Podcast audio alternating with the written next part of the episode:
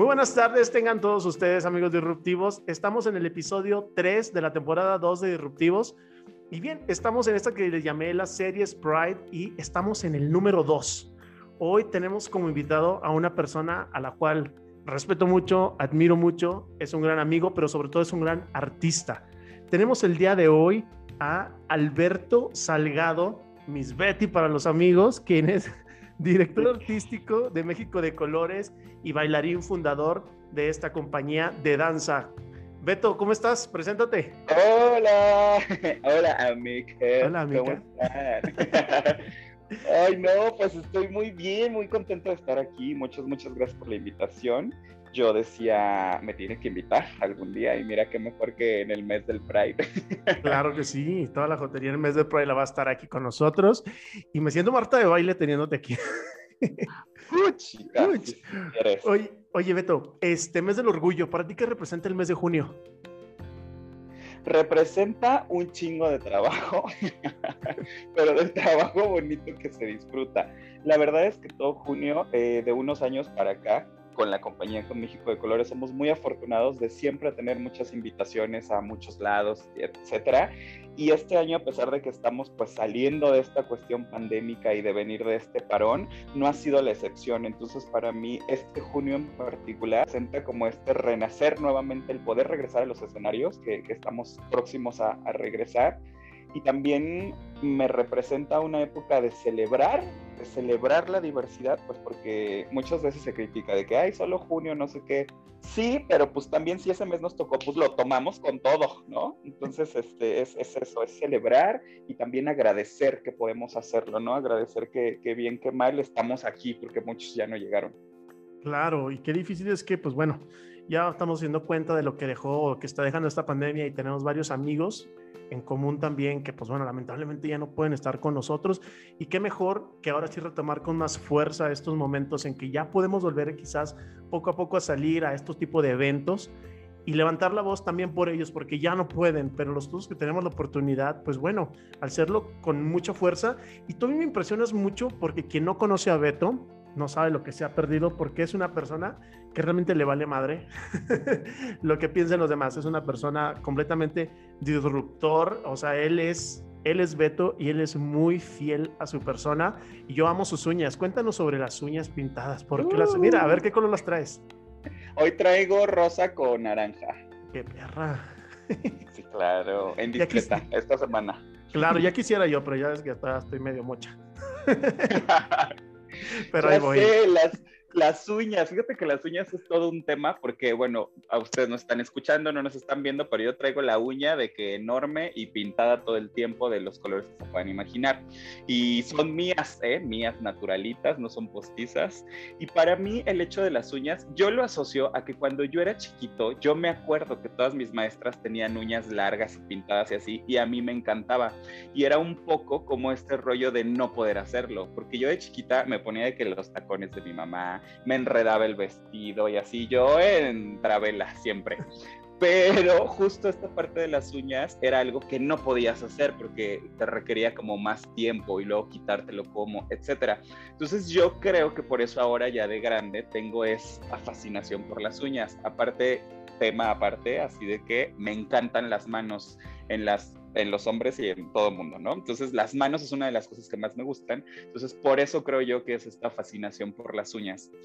Y con el paso ahora del tiempo, de que ya tengo un rato de traerlas así, me gusta esta parte de la normalización y de quitarle como esa carga, o sea, es decir, son unas uñas. Sí, normalmente, probablemente históricamente las mujeres eran las que utilizaban uñas así, pero ¿por qué no hacerlo, no? O sea, ¿qué tiene de malo que un hombre las, las, las tenga? Entonces es como esta parte justo de ser disruptivo y de, de, visualizar esto y de quitarle la carga y de que se me acerque la señora. Bueno, las señoras no, las señoras me las chulean siempre, pero nunca falta algún que otro hombre que se queda viendo así. Y yo, ¿qué? ¿Te gustan? Oye, hace mucho me comentaste algo bien padre que decías que hasta dentro de cuando te pintas las uñas sales del closet porque primero todo mundo las trae negras y luego ya das la transición al, al color. ¿Por qué? Sí, yo eso siempre les digo, porque luego te encuentras así personas, le digo yo bien pichiguanabi, que no, es que yo súper sí, o sea, yo traigo las uñas pintadas, yo de qué color negro, ay, no, no cuenta, sorry, bye. El día que las traigas rosas, este, verdes, porque ni siquiera azul, ¿no? O sea, azul, es, esto de traerlas negras y azules no es que esté mal, es un buen paso, vamos, a, ¿no? Pero yo siempre digo, es que de verdad, hasta que las traes de color así o largas y te subes al transporte público y notas, eh, o sea, las miradas de la gente y demás, es como que le digo yo, es como salir del closet justo, es como quitar esta parte de la heteronorma y de que, porque el pintártelas de negro y azul sigues de cierta manera como, pues no protegiendo, pero no sé, no se me hace tan... Eres rockera. Ah, eres, rockera, amiga, no, no eres atrevida. Oye, creo que nos brincamos un poquito, pero no te pregunté, para que te conozcan, ¿quién es Beto Salgado? ¿Quién es Alberto Salgado? Pues mira, Alberto Salgado es una muchacha soltera. Grindera. Grindera, claro. Pues si la soltería me persigue, hay que aprovechar. Ahorita da tus redes, mana, para que te ubiquen. Ah, sí, ahorita les damos, damos. Este, sí, sí, búsquenme ahí en todas las redes. Este, me encuentran como Beto Mansen. Así, Beto Mansen, tal cual, en Instagram, en Twitter, en, este, en todo. ¿Quién es Alberto Salgado? Estudié educación especial, soy licenciado en educación especial y también licenciado en danza folclórica. Toda la vida he bailado, toda la vida esa ha sido mi pasión, pero claro que vengo de, de provincia, danza no vas a vivir tienes que estudiar otra cosa y la, la, la, y, en, y entonces dije, pues maestro, porque toda mi familia son maestros. La realidad es que la carrera me, gust me gustaba mucho, o sea, si era bueno, soy, eh, bueno, ahora me dedico justo a enseñar, ya no en esta parte de la educación especial, pero sí dentro de la danza. Entonces estudié danza folclórica, mi plan era yo estudiar la carrera y de ahí dedicarme a dar clases, ser maestro, pero la vida me llevó por otros caminos. Este, me sale una oportunidad para irme a bailar a España y cuando me voy a España fue cuando así se me abrió los ojos el mundo y dije, ah, claro, puedo hacer esto, o sea, puedo dedicarme a bailar de manera profesional regreso de España, llego a Ciudad de México, entro al Ballet Folclórico de Amalia Hernández y de ahí ya, al Real es historia, ¿no? Estuve en Amalia, de ahí pasé a Jarocho, mientras estaba en Amalia se formó México de Colores, eh, después llegó el coro y, y, pues bueno, tengo ya bastantes años dedicándome a la chauceada, le digo yo, ahora sí que a lo que salga y de un tiempo para acá más a la parte de la dirección. Este, actualmente tengo la dirección de México de Colores, la capitanía, que es como una dirección del espectáculo jarocho, y, este, y pues en el coro gay, que hace poquito acaban de tener a Oscarito, ahí canto y también hago coreografía. Entonces, ahora sí que yo soy de que chile de todos los moles. Oye, ¿cómo fue que te, que te atrajo la danza? ¿En qué punto dijiste, sabes que esto me gusta? Porque cuando estás chico, bueno, no sé tú, pero de, de, mí, de mi pueblo, pues sí decías, ay, la danza sí me gusta, pero pues como que es más para chicas o me gusta tal, pero todos estos estereotipos que existen o el género que le ponen a las artes, ¿cómo fue que tú dijiste, me vale madre, yo quiero hacer esto? Porque eres de Guerrero, empezaste en Guerrero, eso, Guerrero. supongo.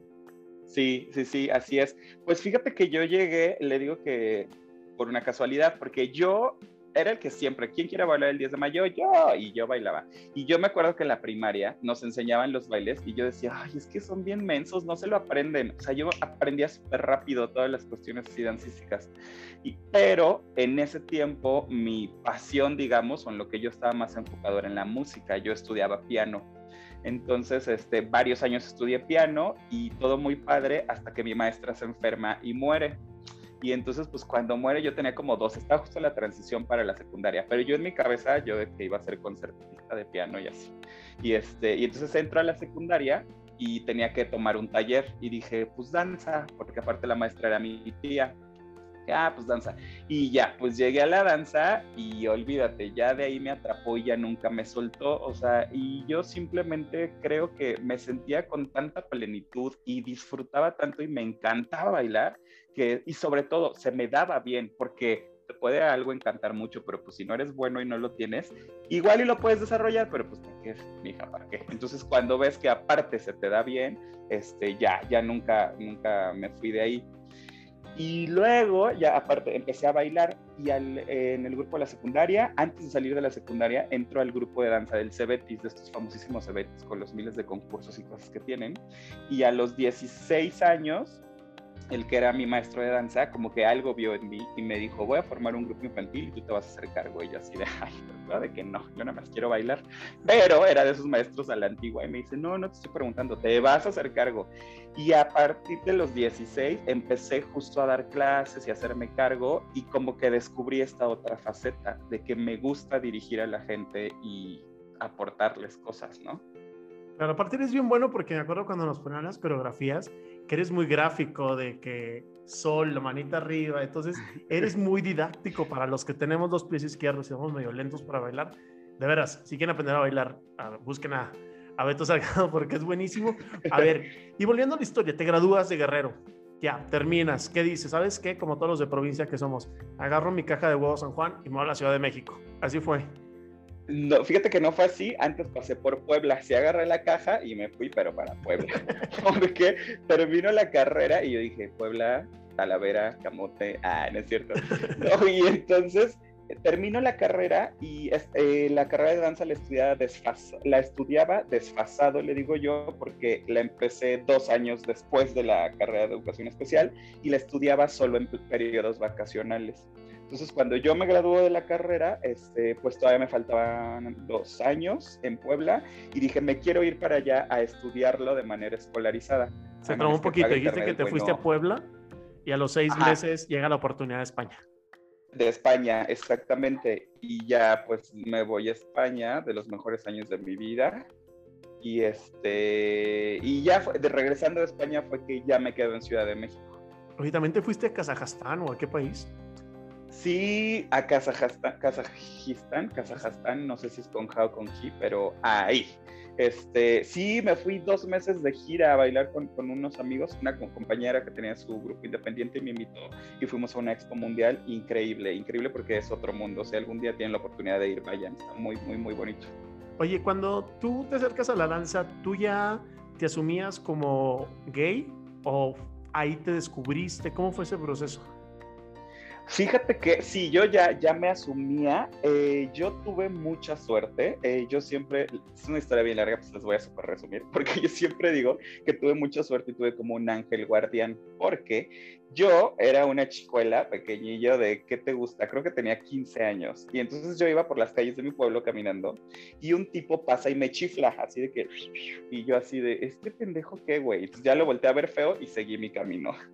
Y de ahí sigo caminando, dos cuadras más adelante, vuelve a pasar el tipo en su coche y me grita y me dice, hey, entonces ya volteo, me dice, ven, me acerco al coche, me dice, ¿no quieres ir a dar una vuelta? Y yo, sí, y me subo. o sea, yo, intrépida buscadora de peligro, a los, a los 15 años. Y entonces este chico se llamaba Sergio, no sé qué, no sé qué fue su vida, pero bueno, la historia es, me subo al coche y entonces yo ahora en la distancia digo, lo, o sea, me pudo haber pasado lo que fuera, se puede haber aprovechado de mí, me pudo haber secuestrado, mil y un cosas, ¿no? Porque yo me subo y lo primero que me pregunta, ¿cuántos años tienes? Y yo, ah, tengo este, 18. Y me dice, no, ya dime la verdad. Y yo, ah, tengo 17, pero no, en realidad tenía 15 o por ahí. Y le digo, ¿y tú? Y me dice, el 30. Entonces yo estaba en el coche con un extraño, con una persona de 30 años. Y entonces de repente este señor este, me empieza, así empezamos a platicar, andamos en su coche y entonces así de, oye, ¿qué onda? Este, ¿Tú eres gay? Y yo, ¿cómo? Así, para hacerte el cuento largo, el hombre me enseñó todo lo que un adolescente de 15 años necesitaba saber sobre la comunidad LGBT. Que, cómo eh, la terminología, cómo tener sexo, qué era sexo seguro, este, la importancia de estar cerca de tus amigos, de que tus redes de amistad sean fuertes y honestas, todo, todo, todo, todo me lo enseñó. Y, y, me lo enseñó, vamos, de que no es que así se haya aprovechado de mí, de, o sea, el hombre no me tocó un pelo. Obvio, yo me enamoré, o sea, yo en la segunda cita estaba perdidamente enamorado de él y así, pero el hombre con un respeto que nunca, nunca se propasó, nunca nada más bien acabó como teniendo ahí un romancillo con un amigo mío que ya era mayor de edad y demás. Pero entonces esta persona, eh, que te digo que a mí me, me así, o sea, abrió los ojos del mundo, porque yo a los 15 ya tenía toda esa información. Entonces, yo perfectamente me asumía como gay y cuando llegué pues ya estas cosas de la adolescencia y la preparatoria y la secundaria, pues yo ya nunca jamás tuve un conflicto con esta parte de la aceptación, porque él siempre me reforzaba esto de no es malo lo que tú eres, así como naciste es perfecto y que nadie te diga lo contrario. Oye, ¿y en la prepa sufriste algún tipo de acoso por ser gay o algo? Así que te, típico bully que te molestaba y no sé qué, o siempre fuiste muy perrita así de que me vale ver. No, siempre fui, me vale birds. No, siempre fui bien perranger, la verdad. Yo era el que luego hacía bullying, más bien. Pero lo que pasa es que siempre, siempre fui una persona, un estudiante muy bueno, es decir, siempre sacaba súper buenas calificaciones. Y también era un estudiante bien desmadroso entonces me llevaba con los desmadrosos, este, siempre tenía amigos de los de grados superiores, entonces eso como que te daba como estatus y respeto. Claro, pero no. Y, y entonces pues la, la realidad es que, que, no, o sea, bullying, por eso no. Y ya cuando empecé como a, a abrirme, digamos, a, a, decirles a mis amigos, oye, porque justo una es que tú te asumes, pero ya verbalizarlo y, y compartirlo con la gente es como ese gran paso, ¿no? Entonces, no, la verdad es que no tengo como ningún mal recuerdo, todos siempre súper que me aceptaron y, y como yo era muy abierto con todo eso, como que se sentían en confianza de, de aceptarme. Oye, sí, yo estaba bien bruto, la verdad, a mí sí me molestaba. Es que estaba bien, estaba bien menso y creo que por eso en veces ya mi actitud ya de adulto es un muy hasta retador de, a ver, dime, porque creo que aprendes a, muchos nos toca aprender a madrazos, esto de darte a respetar, ¿no? De que pues, no te tienen por qué molestar. ¿Y por qué crees tú que a las personas de la diversidad, a nosotros, nos atraen o encontramos siempre un espacio y nos identificamos tanto con las artes, ciertas áreas de las artes como la danza, la música, la pintura, porque todos tenemos ese, ese sueño o tenemos ese lugar que lo encontramos muchas veces en estos espacios como la danza. Pues fíjate que yo creo que una puede ser porque siempre tenemos como más desarrollada esta parte de la sensibilidad, ¿no? Como, como de sentir un poco más, de permitirte sentir, ¿no? Eh, ahorita que tú mencionabas que, que, a ti no te fue tan bien, justo también tiene mucho que ver con, con, el contexto en donde estás, o sea, en el norte, porque tengo muchos amigos del norte y por lo general la historia es muy similar de, no, es que estaba muy cabrón, ¿no? Acá en el sur como que creo que era un poco más así abierto el pedo pero creo yo que tiene que ver con eso, con que tenemos la sensibilidad más desarrollada y creo yo que también conforme te vas como metiendo más en el mundo del arte, en el mundo del arte encuentras estos tipos, estos personajes con los que tú te identificas. Gente abiertamente gay o, lo que ahora se les conoce como queer, pero que tú antes veías nada más que traía el pelo largo pintado y tú decías, ay, es que a mí me gusta, conecto con eso. Entonces ese tipo de personalidades las encuentras dentro del arte. Oye, ¿tu familia cómo fue que les dijiste? ¿O fue que ya lo asumieron y simplemente fue confirmar? ¿O si te sentaste un día de mamá? Pues mira.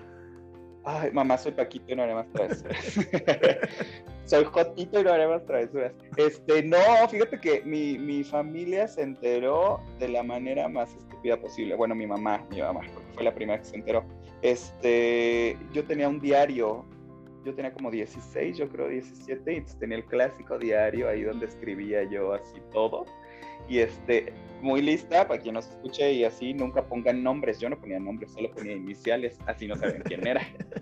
Y este, y entonces yo escribí en mi diario todo así, y un día lo dejo en la cama de mi mamá, así, lo dejé así, me fui y se queda ahí y ya pues mi mamá lo vio. Entonces este, yo llego de la escuela, no sé dónde venía, y me dice, oye, ven, quiero hablar contigo. Entonces ya entro a su cuarto y veo el diario ahí. Y yo, no, ya valió.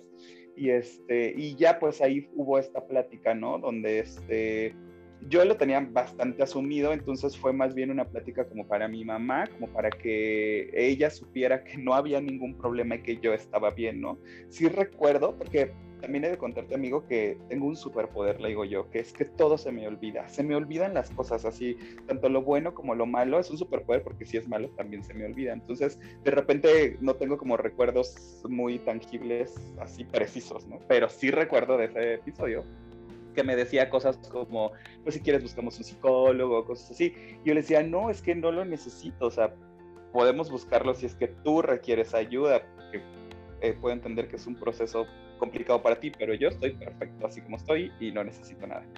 Y ya de ahí, este, la, mi hermana, pues obviamente se entró porque le dijo mi mamá y, y, así, ¿no? Se fueron como entrando, pero ese fue como el momento así fuerte. Y también con mi papá. Mi papá, yo creo que tendrá unos ocho años que se lo dije yo de mi boca.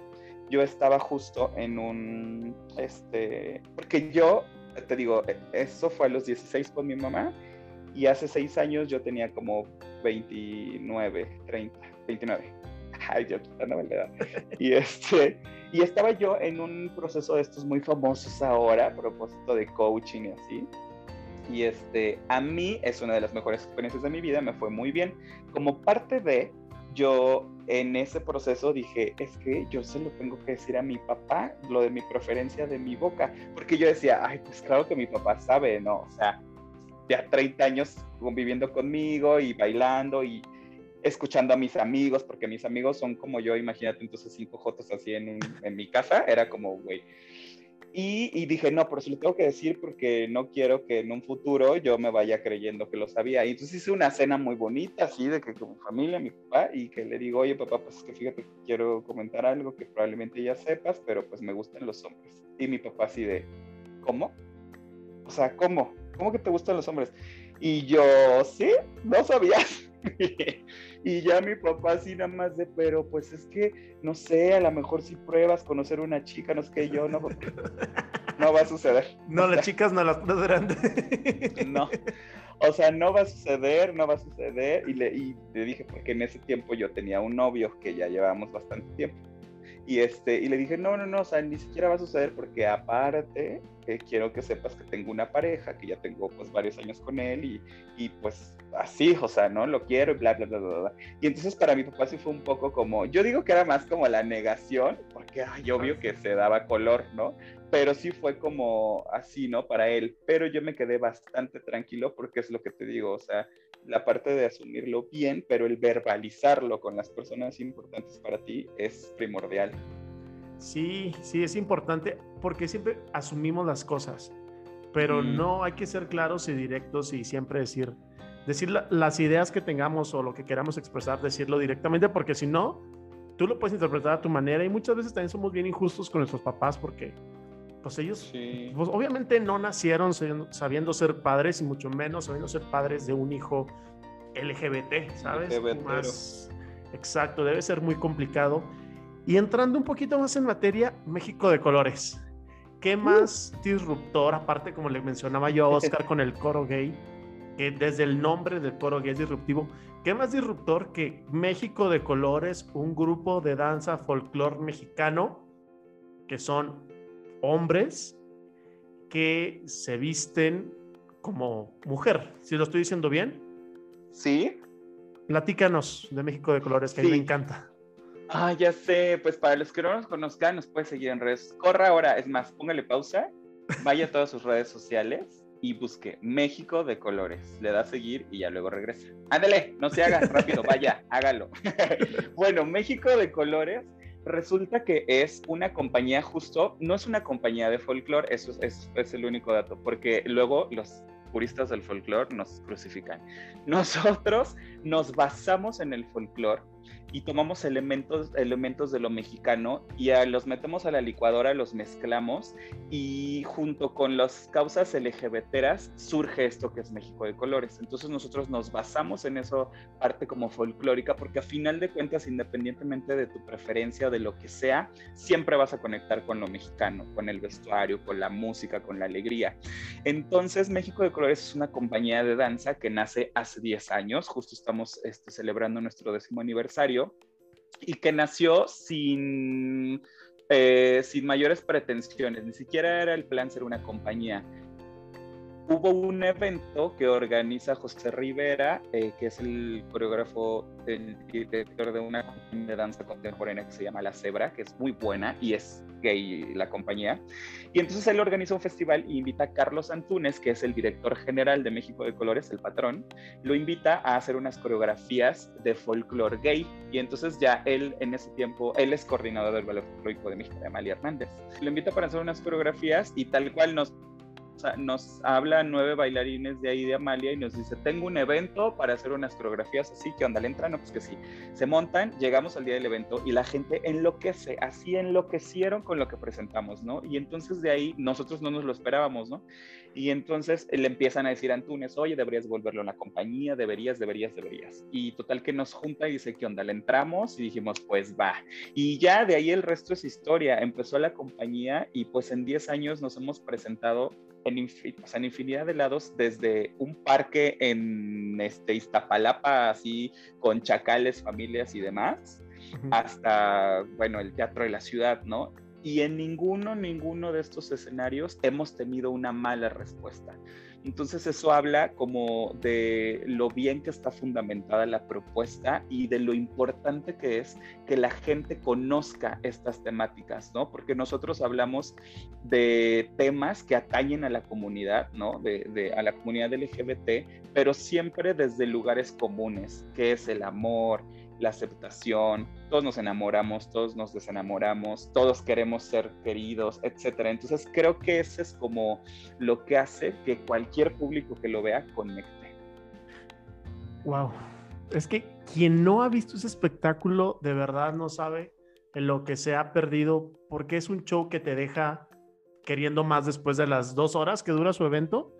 Sí, por ahí. Porque es una experiencia completamente surreal. O sea, porque aparte el folclore, a mi punto de vista, el folclore es muy machista. El folclore mexicano viene de, un, viene de una creencia muy machista. Entonces, lo, lo funden con lo LGBT, con la problemática social y se genera esta arte que ustedes hacen en danza. Platícame más en qué, qué temas están ahorita ustedes tratando en la danza. Eh, sí, fíjate que eh, nada más como reforzando un poco lo que dices, en la danza, en la danza es un, mundo bastante complicado, eh, bastante elitista, ¿sabes? Las compañías quieren un perfil muy específico y tienes que ser flaco, tienes que ser alto, tienes que ser delgado. Y en la danza folclórica no hay gays, como un charro se va a ver puñalón, ¿sabes? O sea, todo este tipo de, etiquetas, ¿no? De, de, cosas no tan positivas. Y entonces con México de Colores lo que venimos a hacer es a romper con todo eso y a decir, tú tienes que estar orgulloso de ser como tú seas. Bienvenida a la diversidad. En la compañía tenemos gente de todos tonos de piel, tenemos de diversidad de cuerpos, desde los más gorditos, los más flaquitos, porque nosotros creemos que para hacer danza no necesitas más que las ganas de hacerlo, ¿no? Entonces, eso sí, para nosotros es muy importante el, el rollo de que si este es tu cuerpo, lo aceptas, lo quieres, pero me vas a entregar la mejor versión de este cuerpo que tienes. No aceptamos la flojera, eso sí no. Entonces, si estás gordito, pero el mejor gordito que pueda ser. Entonces, eso nos ha permitido eh, justo como que como que la gente perciba esto y quiera la compañía, ¿no? Eh, aunado a esto, pues eh, el, hablar de, de, de, temas sobre la doble moral, este, sobre cómo es esto de, la aceptación, ¿no? Que eh, hay un número que es súper poderoso y que a la gente le encanta que se llama que Dios las perdone, que es como este rollo donde la religión muchas veces separa, ¿no? En lugar de unir y, y cómo muchas religiones rechazan a la comunidad LGBT cuando la premisa universal de las religiones es el de que ama a tu prójimo y bienvenidos todos y bla, bla, bla. Entonces, ¿por qué no? ¿Por qué va a ser diferente solo porque mi preferencia sexual es distinta. Entonces, este, justo es como nuestra manera de poner el granito de arena para que la gente se entere de esto y, suceda un cambio de conciencia en el mundo. Esa es la que canta con el coro gay, ¿no? Exactamente, que es una de las, de las que cantan con el coro gay. Fíjate que con el, con el coro gay hemos hecho muy buena mancuerna. Eh, yo que estoy en medio porque trabajo a los dos amos, eh, es cuando se conjunta el coro gay y México de Colores, es una magia tan impresionante porque es como la danza que estás viendo para acompañar de la música y las voces y la pasión, porque creo yo que ambos proyectos, gran parte del éxito es que parten de la pasión de la gente por lo que está haciendo, ¿no? No, no es bueno, en el coro no, no, no reciben un pago, es un voluntariado. En México Colores sí se les paga, pero pues muy poco, básicamente es como pues para sus maquillajes, ¿verdad? Para sus chulucos. para el drag. Entonces, eh, para el drag. Entonces, lo que te mueve es la pasión por hacer eso. Entonces, por eso cuando se conjuntan, ¡uh, chica! Oye, ahorita mencionabas sobre la música y sí, tú estás en los dos lados y eres una persona que tiene pues bastante talento en la música, no te lo digo así al azar, te he visto, eres bastante aficionado a la música, sabes mucho de la música y les comparto este que cuando compartíamos coro, Alberto se daba cuenta de, cosas musicales y sí levantaba la mano y decía, director, oiga, no sé qué. Usted te das cuenta que es una persona que tiene una sensibilidad muy grande hacia la música. ¿Tienes algún sueño con la música que estás buscando o que se te quedó ahí guardado? Porque la verdad tienes todo el oído y, se ve que sabes. Pues, hoy, pues fíjate, amigo, que en realidad un sueño dentro de la música, te mentiría, no lo tengo. O sea, porque siempre la música llegó a mi vida como hace muy poco, ¿no? En realidad la música llegó a mi vida hasta que entré al coro, que tiene que será tres años, y se me olvidan las fechas, pero como tres puntos. Y, este, y a mí cantar me daba una vergüenza, todavía me da un poquito, ya menos, pero me daba una vergüenza así impresionante. Y justo, y, pero cuando de repente llegaba a cantar, que ya estaba yo media borrachita en alguna fiesta, y entonces cantaba y me decían, güey, es que cantas muy bien, que que yo así, ay, sí, claro. Porque justo, también esa es otra cosa, vengo como de, de esta, pues no sé cómo llamarle, pero como de este tipo de... Yo siempre fui como muy, muy responsable y muy así y muy todo. Y cuando te dicen halagos, es difícil creerte esas cosas y entonces siempre eh, una de mis constantes en mi vida que con, el paso de los años lo he ido trabajando es como el hecho de creer eso que dice la gente. No te lo están diciendo por quedar bien, créelo, ¿no? O sea, créelo y potencialízalo. Entonces, siempre el halago y así me da como, ¿sabes? Entonces, cuando me decían eso de que, ay, cantas bien y ya, ay, sí, manito, pero luego, total que hasta que dije, a ver, si esto te causa conflicto, si esto es un reto para ti, aviéntate a hacerlo.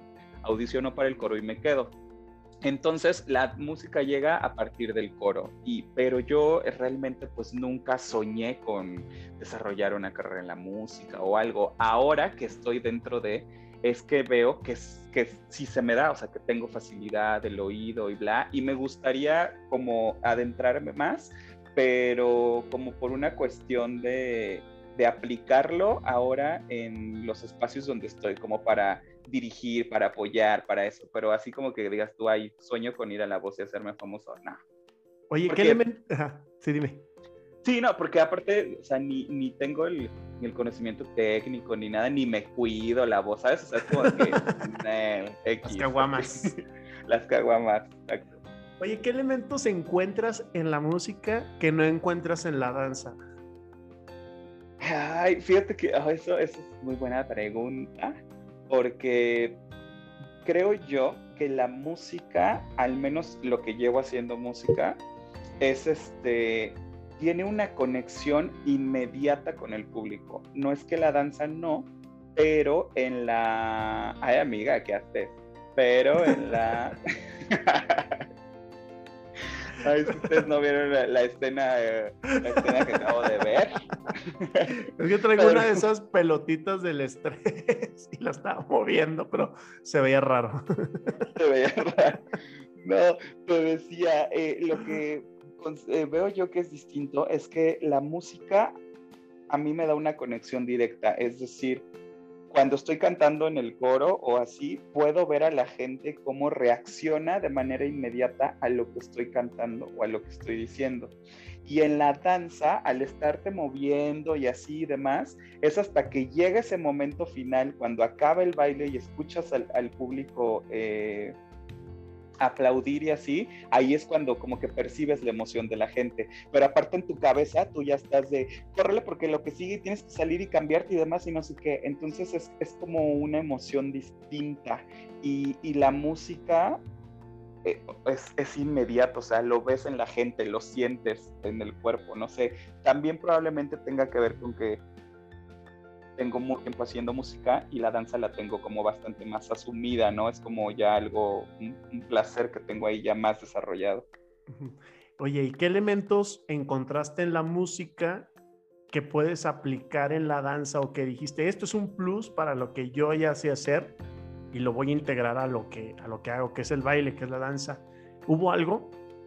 Mm, ay, a ver, ahora sí me pusiste a pensar. Rubia soy, rubia soy. Este, un elemento de la música que me lo haya llevado para la danza. Híjole, es que se me vienen a la, a la cabeza puras cosas al revés. ¿sabes? Como de la danza, cómo llevé hacia la música. Está bien, entonces de la danza a la música. Sí, de la danza a la música. Fíjate que el, el rollo, y muy concretamente en el coro, porque es donde, pues, es, donde he podido como mezclar estas cuestiones, ha sido como el hecho de que la danza muchas veces las personas que cantan dicen, ay, no es que yo no bailo, ay, no es que yo no me muevo, ay, que yo no sé qué. Y entonces es como, no, mija, si estás cantando, tienes un control de tu cuerpo para cantar. Entonces es como este rollo de, empezar a creer que también tu cuerpo lo puedes mover.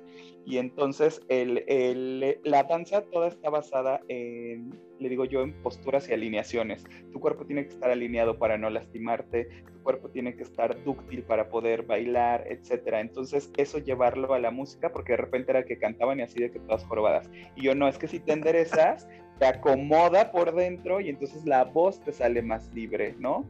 Y entonces también si de repente te pones a hacer una rutinita, una tábata de 15 minutos tres veces a la semana, cuerpo va a estar más fuerte y vas a apoyar mejor, ¿sabes? O sea, como muchas veces notaba que los cantantes tenían muy descuidada esta parte corporal, como que ya daban por hecho de que pues yo nada más canto y mi instrumento es la garganta y es como, no, no, no, la tienes que apoyar del cuerpo.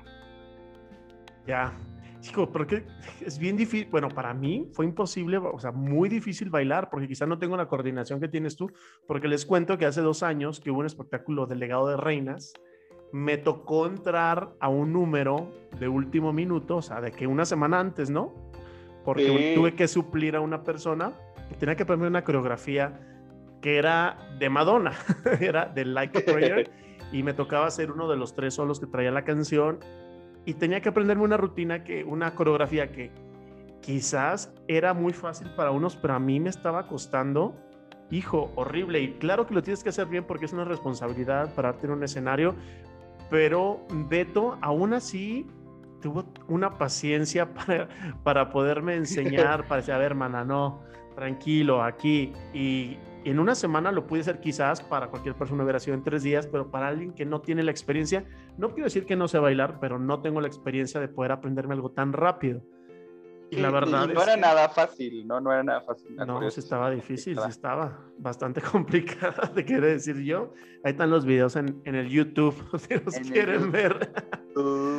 pero, pero justo es, es esta parte también de que yo, yo siempre digo, mi chamba en, en, estas partes donde tengo, soy coreógrafo, dirijo, es sacar lo mejor de la gente y que ellos vean sus áreas de oportunidad en las que pueden crecer y sobre todo que hagan conciencia que si quieres crecer en esa área, tienes que empezar a trabajar ya, ¿no? Porque, porque sí, a lo mejor podrás tener mayor o menor habilidad, pero de nada sirve todo el talento y las virtudes del mundo si no las trabajas.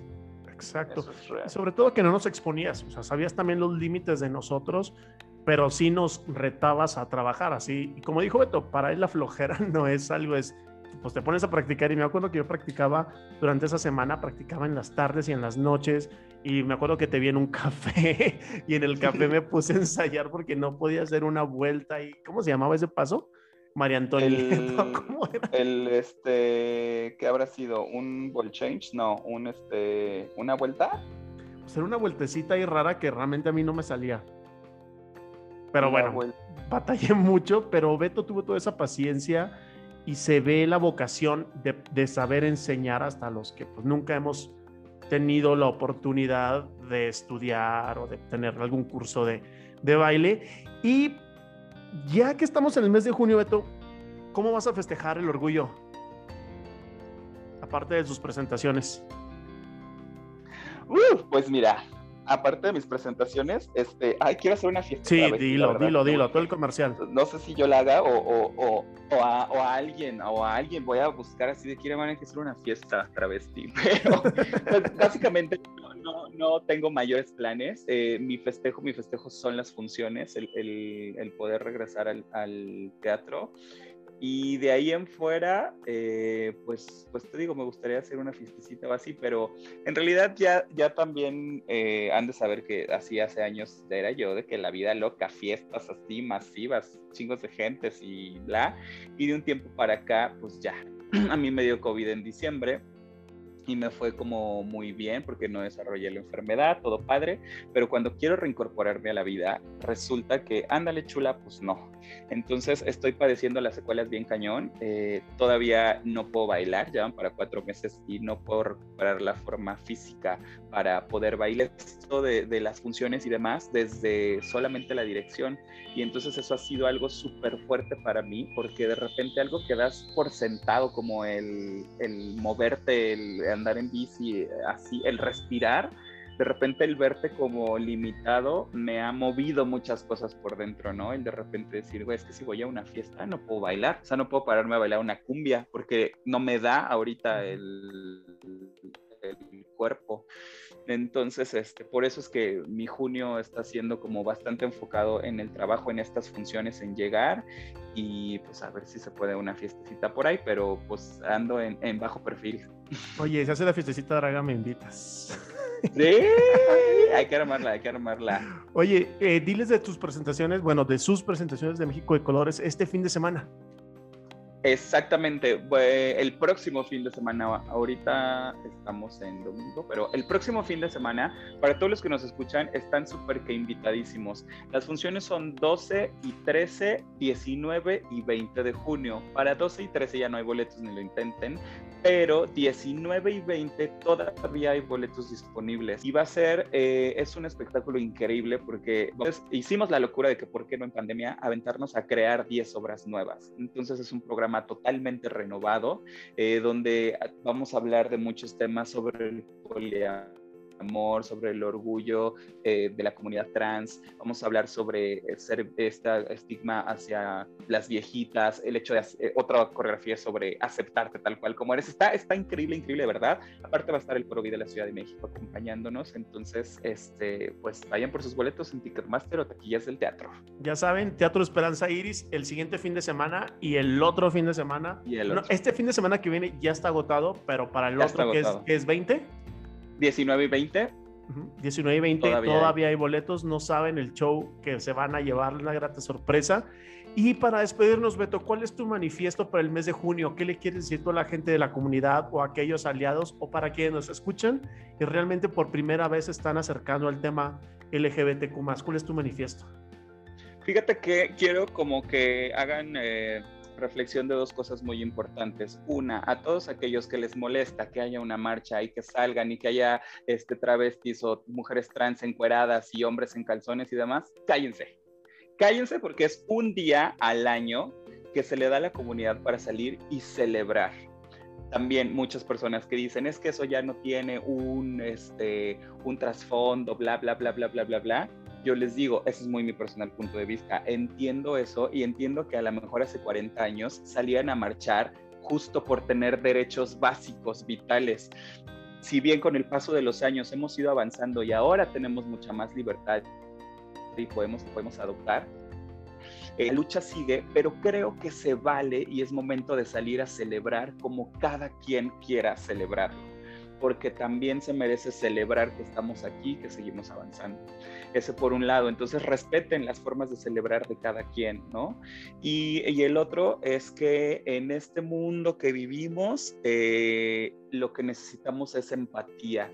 Eh, si bien la comunidad LGBT más bla, bla, bla, pedimos respeto, bla, bla, y mil y un cosas, creo yo que lo verdaderamente importante es la empatía. A mí ya no me funciona como cuando yo iba en la secundaria y así que era el tema recurrente de es que yo los tolero, la tolerancia es importante, tolerancia a mis nada. O sea, ya mi, tu, tolerancia me vale madre y no me funciona, porque lo mínimo, lo mínimo que puedes hacer es tolerar y, y eso no está bien. Lo que necesitas es empatizar, ponértelo en el lugar del otro y simplemente aceptar que soy igual que tú y que merezco tener los mismos derechos y oportunidades que tienes tú. Eso le van a ya escucharon a Beto. Ah, eso, mamona.